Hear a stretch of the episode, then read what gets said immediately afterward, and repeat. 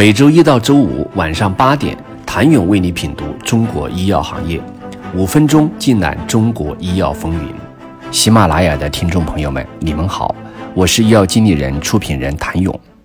光明网发表的评论员文章中，将华北制药此次弃标的原因归为：既然履约供应药品不挣钱，倒不如把这个赔本的买卖给甩出去。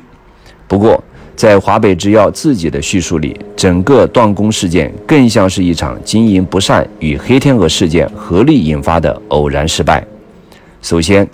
华北制药自身严重产能不足，将宝全部压在产能的扩建上。为了弥补产能不足，华北制药拟通过增加生产场地、扩大生产批量和新增生产设备等，以保障带量采购重选省份的供应。但这保障供应的关键扩建产能却迟迟无法落实。华北制药解释为，由于生产单位相关负责人重视程度不够，资源未能充分配备到位，相关工作推进较慢。另外，两场黑天鹅事件让本就不足的产能雪上加霜。集采前，华北制药按照委托生产、批量变更设备和工艺变更的政策进行申报。但由于相关注册和变更政策调整，致使其扩产项目的申报和审评审批进程延长了六个月。一位了解华北制药布洛芬缓释胶囊产品的业内人士对医药经理人表示：“产品的引入，尤其是缓控式等复杂制剂，若想通过集采方式以价换量，必然提前做好在工艺验证和工艺放大后的稳定性研究。”以免因工艺变更而带来供应上的挑战。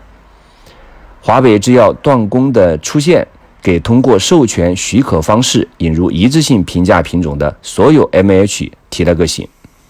此外，二零二一年初，石家庄市藁城区出现新冠疫情，间接影响华北制药生产线两个多月无法正常生产，现有产能不足，责任单位重视程度不够。相关注册和变更政策调整，加之疫情影响，导致公司无法保障正常供应，是华北制药得出的结论。产能到底有多不足？从华北制药给出的数据来看，弃标的山东省首年协议约定采购量为两千五百一十一万例，但自二零二零年十一月执行中选结果开始至今，八月二十号，华北制药。提供给山东省实际供应量仅为三百六十五万例，也就是说，近十个月里，华北制药给山东的实际供应量仅为约定的百分之十五。其他地区的总供应上同样如此。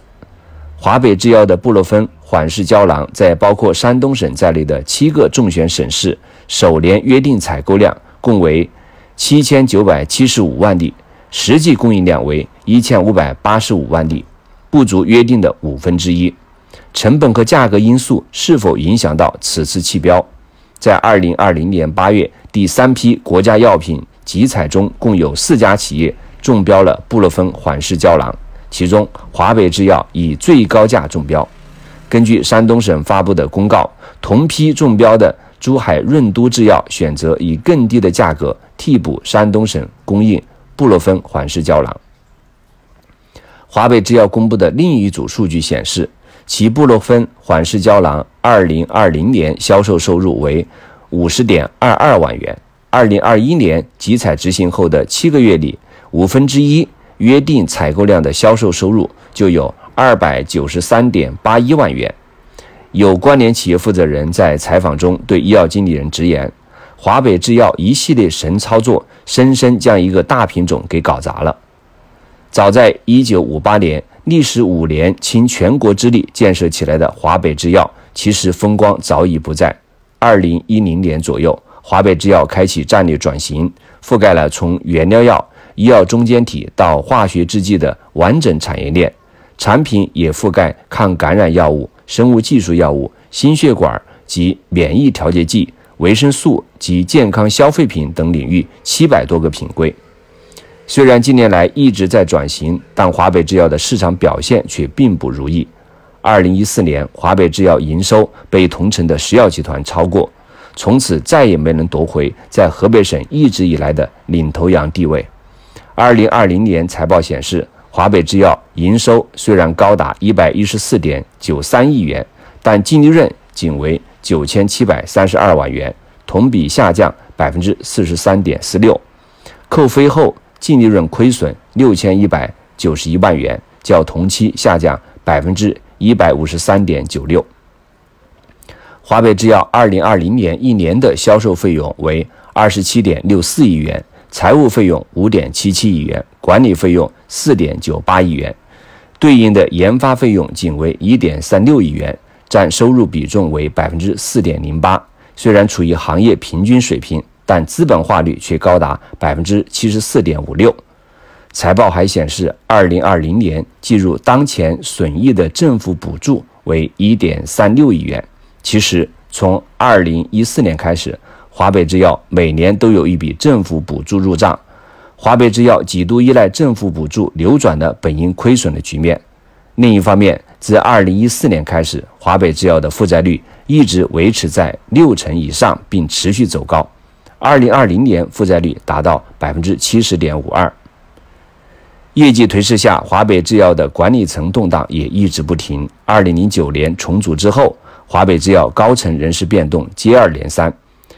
二零一六年以来，董事长就换了四位。不久前，华北制药刚刚发布公告，公司收到三份高管的辞职报告。华北制药转型也并非毫无起色。其中，由以生物制剂业务增长迅速。二零二零年，华北制药生物制剂业务收入十四点三亿元，同比增长百分之八点九，毛利率高达百分之八十六点七二。是华北制药全部业务中毛利最高的板块，其旗下全资子公司金坦生物拥有重组乙型肝炎疫苗等系列基因工程药物。中检所批签发数据显示，自2015年开始，其核心产品乙肝疫苗的批签发数量持续增加，市场占有从2015年的百分之十一点八七增长到2019年的百分之十九点九一。二零一九年同比增长百分之五十七点三三，疫苗收入突破十亿元。此前不久，其自主研发的一类新药重组人员抗狂犬病毒单抗注射液获批，这也是国内首款狂犬单抗。遗憾的是，这些起色并不能掩盖华北制药转型的困境，而这似乎也成为了华北制药这类企业的共性。共和国医药长子断供。该反思的仅仅是集采吗？请您下周一接着收听。谢谢您的收听。想了解更多最新鲜的行业资讯、市场动态、政策分析，请扫描二维码或添加医药经理人微信公众号“医药经理人”——医药行业的新闻与资源中心。我是谭勇，周一见。